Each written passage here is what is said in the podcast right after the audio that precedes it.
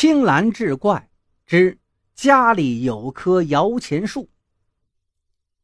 王秤砣住在一个偏远的小集镇上，他是打小就做小买卖，因为经常在秤砣上做文章，搞些缺斤短两的勾当，人们才给了他如此的雅号。儿子最近叫他到城里照顾孙子小强，老头仍旧舍不得集镇上那个小摊位。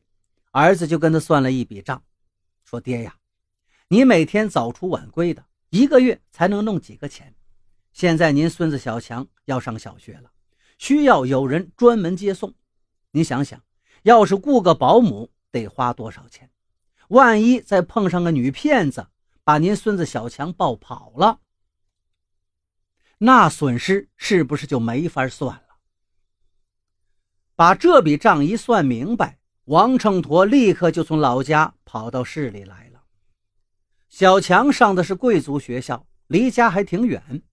王秤砣忠于职守，一天几趟往学校里跑。有时刮风下雨，他就骑着那辆小三轮车忙着接送。儿子就说：“爹呀，遇到这种天气，您就打个车吧。这么大年纪了，再把您给累着。”王秤砣是连连摇头：“我不累，不累。”打什么车呀？来回一趟就得十好几块，能买二三十斤麦子，够我吃一个月的了。我骑着小车子一跑，一分钱也不用花，还能锻炼身体，多好啊！儿子无奈地摇摇头：“爹呀，您这也是真穷惯了。”可是过了几天，王秤砣忽然问他儿子：“儿子呀，我要打的，你能不能给报销呀？”儿子一愣，没有吭声。王秤砣忙解释道：“上午我去送小强，有个老头啊也去送孙子。他下了车，硬要司机给他撕票。司机正巧没有报销票据了，就说：‘你一个农民，你要报销单据干什么？’你听那个老头怎么说？我是农民不假，可我儿子不是农民了，我不能报销，可我儿子能报销啊。就这样。”司机没办法，就跟别的司机要了一张票给他了。那个老头呀，又打了一辆面的走了。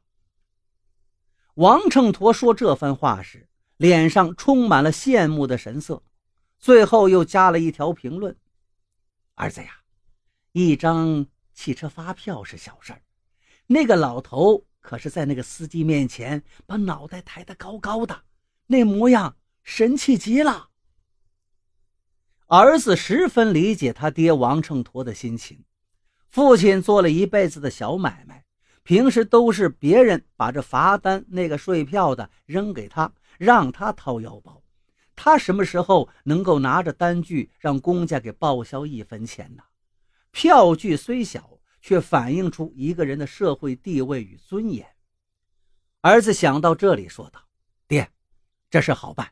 以后啊。”您遇上天气不好的时候也打的去，我给您报销。王秤砣一听，我不是叫你给我报销，是让你把这车票拿到单位报销。你在单位大小不也是个头吗？你要是这点本事都没有，那不是太没出息了？儿子听了只能连连点头。哎，是是是，我当然是拿到单位报销了。从此以后。王秤砣就开始打的送孙子上学了。当然，他打车的次数也不多，只是逢到阴天下雨的时候，路上不好走，他才会打个面的。一个月也花不了几十块钱，儿子也都如数给他报了。有一回，王秤砣一下子拿了一百多块钱的车票，那个号码还是相连着的。儿子一见，吧唧吧唧嘴，问道：“爹。”怎么怎么这么多呀？王秤砣也有点不好意思。哎，呃，是几个老伙计想开我一点油。王秤砣虽然住在小集镇上，可他仍然甩不掉那一身土地之气，在别人眼里自觉着就低人一等。